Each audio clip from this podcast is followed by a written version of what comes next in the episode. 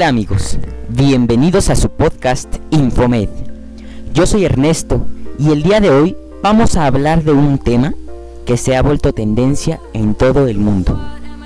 Estamos hablando del COVID-19, que es mejor conocido en todo el mundo como coronavirus. Y para esto tengo en la línea a mi compañera Alejandra, que por motivos de la contingencia que estamos viviendo, se volvió imposible juntarnos para hablar sobre este tema. Hola Ale, ¿cómo estás? Muy bien Ernesto, pues aquí andamos haciendo cuarentena en casa. Qué bueno Ale, eso es lo que se recomienda ahora y qué bueno que tú sí sigues las recomendaciones del gobierno. Bueno, sin más preámbulo, comencemos. Bueno, Ale, antes de comenzar yo te quiero preguntar, ¿tienes idea de cómo se inició esta horrible pandemia? Pues con todo lo que he investigado, eh, sé que inició en China, en un mercado de comida del centro, cuando una persona decidió comer algo que realmente le hizo muchísimo daño. Bueno, pues sí, pero en realidad esto que tú nos acabas de decir es una de las tantas teorías que existen a la fecha, solo que aún no sabemos exactamente de dónde proviene realmente este virus.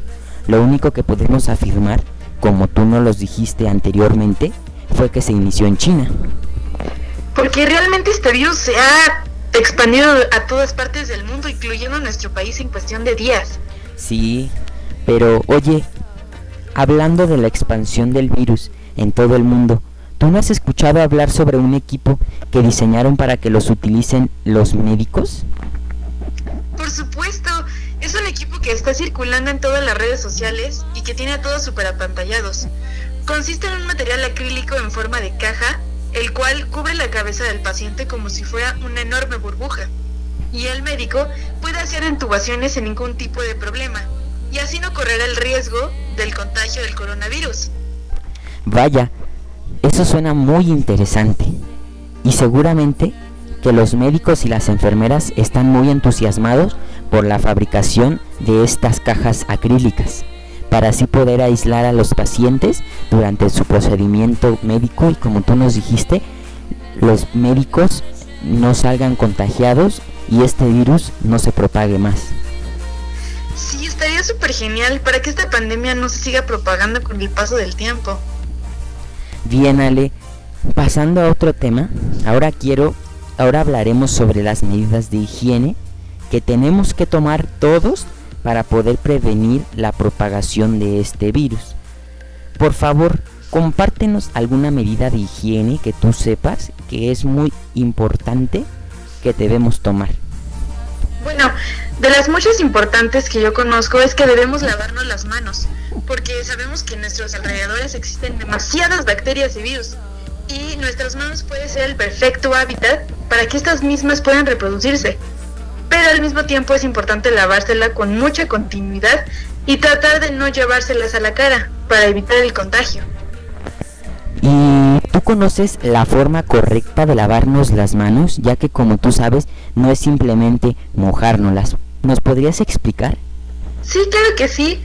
Pues la forma correcta es lavársela con agua y con jabón durante 20 a 30 segundos más o menos frotándose entre los dedos, las yemas junto con las uñas, porque sabemos que las uñas resguardan también muchísimas bacterias, la palma de la mano y la parte posterior. Y después enjuagárselas con abundante agua y secarlas con una toalla totalmente limpia y seca. Muy bien, Ale. Lo que nos dijiste es muy cierto. Y también sabemos que el agua y el jabón son dos cosas muy básicas, pero a la vez son muy importantes ya que la estructura del coronavirus, del coronavirus es una, está cubierta por una capa y esta capa, al tener contacto con el jabón, hace que esto no se nos pegue. Efectivamente, Ernesto. Así que amigos ya lo saben, es necesario que sigan estos pasos al pie de la letra para así evitar cualquier tipo de contagio. Y también es muy indispensable que mantengamos la sana distancia con las personas, ya que si estamos a más de un metro de distancia de los demás, es menos probable que este virus se propague y que salgamos contagiados. Pues, ¿no crees que es un buen momento para darnos abrazos ni besos? ¿O sí, Ernesto? Exactamente, Ale, ahorita no es muy buen momento. Hay que evitarlo lo más posible.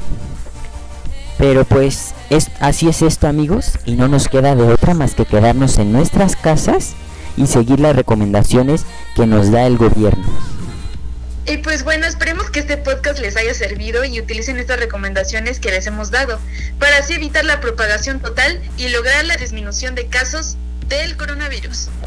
Pues Ale, muchas gracias por tu tiempo, por tus recomendaciones y créeme que esto nos servirá mucho y así todos unidos saldremos adelante.